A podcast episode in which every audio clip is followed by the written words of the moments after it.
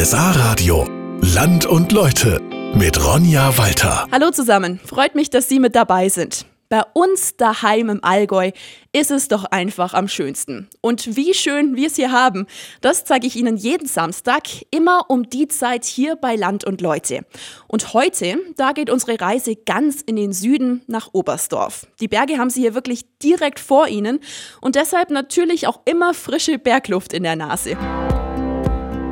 Wir haben hier im Allgäu doch wirklich alle unseren ganz eigenen Dialekt. Wenn Sie ein paar Kilometer weiter in den nächsten Ort fahren, sprechen die Leute das ein oder andere schon komplett anders aus. Und so ist es auch hier in Oberstdorf. Nehmen wir zum Beispiel das Wort Schwein. In Oberstdorf heißt es Asyl. Im Ortsteil Ruby von Oberstdorf, im Ortsteil Ruby, der ist zwei Kilometer weit weg, da heißt es schon so. Ein richtiger Experte, der Eugen Thoma. Er liebt einfach seine Heimat, hier in Oberstdorf und den Dialekt hier. Deshalb hat er auch an einem Wörterbuch mit dem Oberstdorfer Dialekt mitgeschrieben. Sicher ist es schön, wenn man das, äh, den Dialekt weitergeben kann und wenn man auch hört, dass die jungen Leute einen Dialekt schwätzen.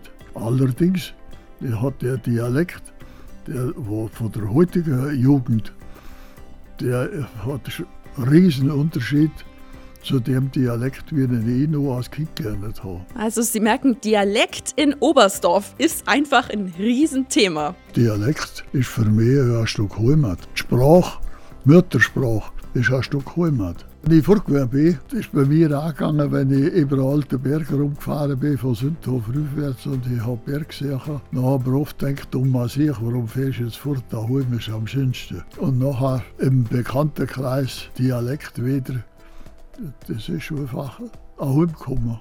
Hat er doch recht, der Eugen. Aber nicht nur der Dialekt hier in Oberstdorf ist besonders. Besonders ist zum Beispiel auch der Wintersport hier. Der wird in Oberstdorf natürlich groß geschrieben.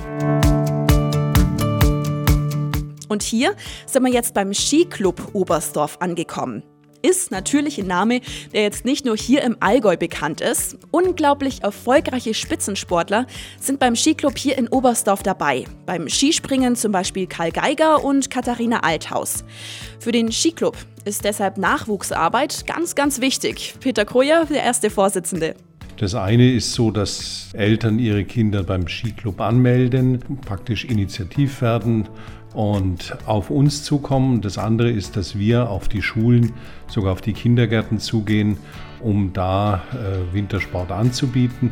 Dabei den Kindern klarzumachen, das könnte im Skiclub Spaß machen. Oder wir sehen auch, da ist jemand, der sehr talentiert ist und wir können ihn so erfassen. Scheint auch gut zu laufen so. Momentan gibt es richtig, richtig große Nachwuchstalente. Oh, da gibt es viele momentan, Gott sei Dank. Man muss sich nur die aktuellen Ergebnisse angucken in den Kinderserien, in den Jugendserien.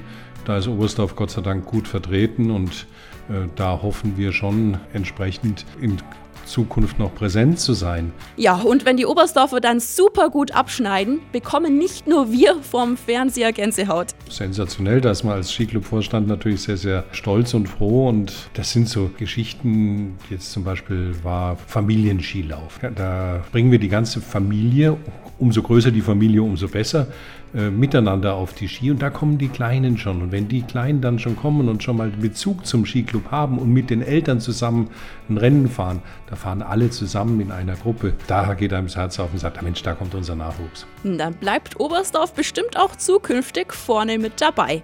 So, und wir treffen jetzt gleich einen Mann hier aus Oberstdorf, der hat seit Jahrzehnten ein ganz besonderes Hobby. So viel, es ist richtig aufwendig und besteht am Ende aus 8000 Einzelteilen. Bei Land und Leute schauen wir uns ja immer einen anderen Ort im Allgäu an und heute begrüße ich Sie aus Oberstdorf. Da treffen wir immer ganz besondere Menschen. Einer von denen ist heute Otto Schall, 78 Jahre alt und bindet seit Jahrzehnten bei ihm daheim Gamsbärte. Ich habe das für, für die erste Minute getan.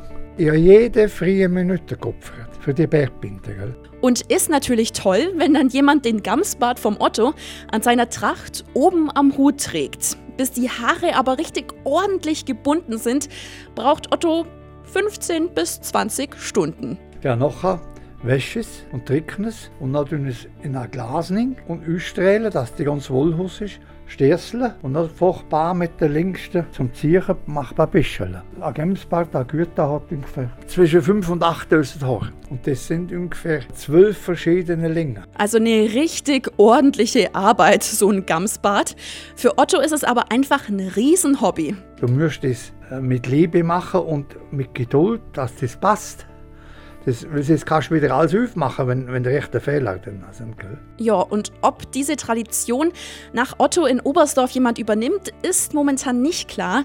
Vielleicht kommt Ottos Enkel in Frage. Wir machen uns jetzt auf in die Ortsmitte von Oberstdorf zur Pfarrkirche St. Johannes Baptist.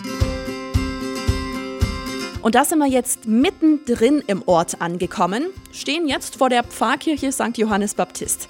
Und Joris, so ganz perfekt sieht die nimmer aus. Außen sind Flecken drauf, innen fällt der Putz teilweise ab und deshalb wird die Kirche saniert. Pfarrer Maurus Meyer. Einige Fußpunkte haben Wasserschäden bzw. halt Fäulnisschäden und müssen ausgebessert werden. Fußpunkte, das ist dort, wo das Dachgebälk in, die, in das Mauerwerk hineinläuft und da lässt sich nicht vermeiden, dass da manchmal an bestimmten Ritzen Wasser reinkommt, dann entstehen Schäden. Da sind einige beschädigt, Sprich, ab diesem Jahr im Sommer gibt es hier ein Gerüst. Es wird unter anderem frisch gestrichen. Nächstes Jahr geht es dann weiter. Wahrscheinlich nach Ostern nächstes Jahr. Da wird es dann mit mehreren Einschränkungen verbunden sein, weil man dann durch das Innengerüst auch dann unter der Woche nicht in die Kirche rein kann. Für die Leute ist halt eine Einschränkung, wir müssen dann Hochzeiten zum Beispiel wahrscheinlich verlegen und solche Dinge. Ja, und für die Kirchenverwaltung ist das Ganze natürlich ein Riesenprojekt. Aber insgesamt, glaube ich, überwiegt dann doch die Freude, dass dann, wenn eine Kirche renoviert ist, dass es einfach auch wieder, dass man sich einfach darüber freut, über den neuen Glanz, den sie hat. Ja, das Ergebnis schaue ich mir hier in Oberstdorf dann auf jeden Fall an. Und wir bleiben jetzt noch ein bisschen im Zentrum und schauen uns die Geschäfte genauer an. Und da bin ich jetzt im Herzen von Oberstdorf angekommen, mittendrin in der Fußgängerzone. Viele schnucklige Geschäfte gibt es hier, oft auch Inhaber geführt, in ganz traditionellen tollen Häusern.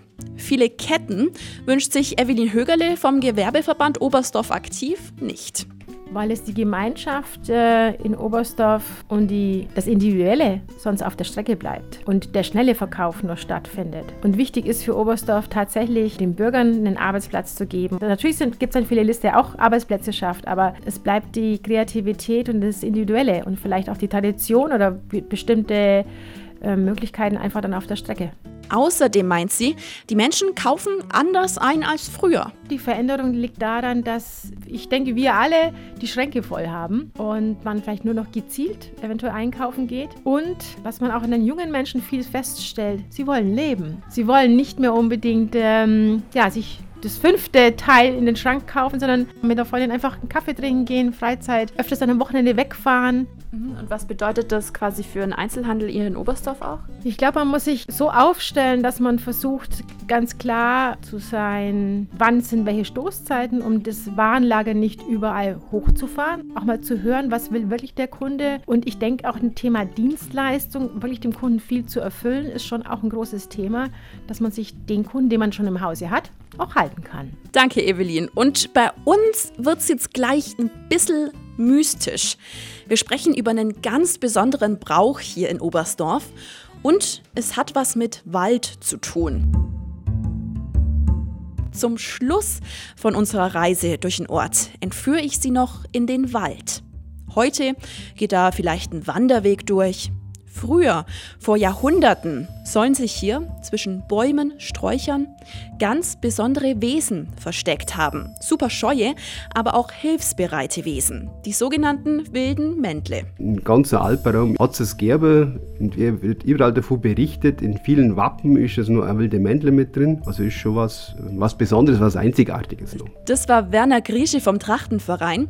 Der führt den Tanz der wilden Mändle bis heute auf, tatsächlich noch in seiner Urform was die Darsteller anhaben. Das wächst an, an Tannen oberhalb von 800, 900 Meter, ist ein Moosgeflecht und aus dieser Moosflechte wird eigentlich, ein, wir sagen Häs, wird eigentlich eine Kleidung zusammengenäht. Das bedeckt der ganze Körper, also man sieht bloß Augen, Hände, Finger, besser gesagt. Und mehr sieht man eigentlich nicht. Der Mann ist komplett mit dieser Kleidung bedeckt. Also am Ende ein richtig mystischer Tanz, ganz monoton begleitet von Blechmusik. Mitmachen als Widdemändle darf aber nicht jeder. Das sind nur alteingesessene Familien, Familien haben das Recht, da mitzumachen. Und da legt man eigentlich schon großen Wert drauf.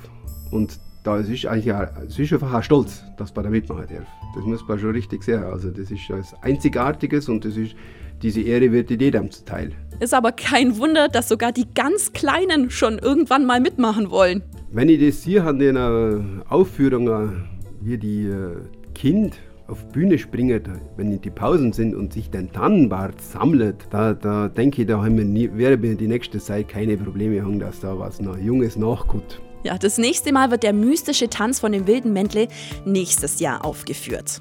So, und wir sind jetzt am Ende von unserer Reise durch Oberstdorf angekommen. Falls Sie was verpasst haben, einfach reinklicken auf rsa-radio.de unter Land und Leute und da gibt es alle Gespräche nochmal im Podcast. Und ich freue mich schon auf nächsten Samstag mit Ihnen. Da fahren wir zusammen nach Weiler-Simmerberg ins Westallgäu. Bis dahin, machen Sie es gut.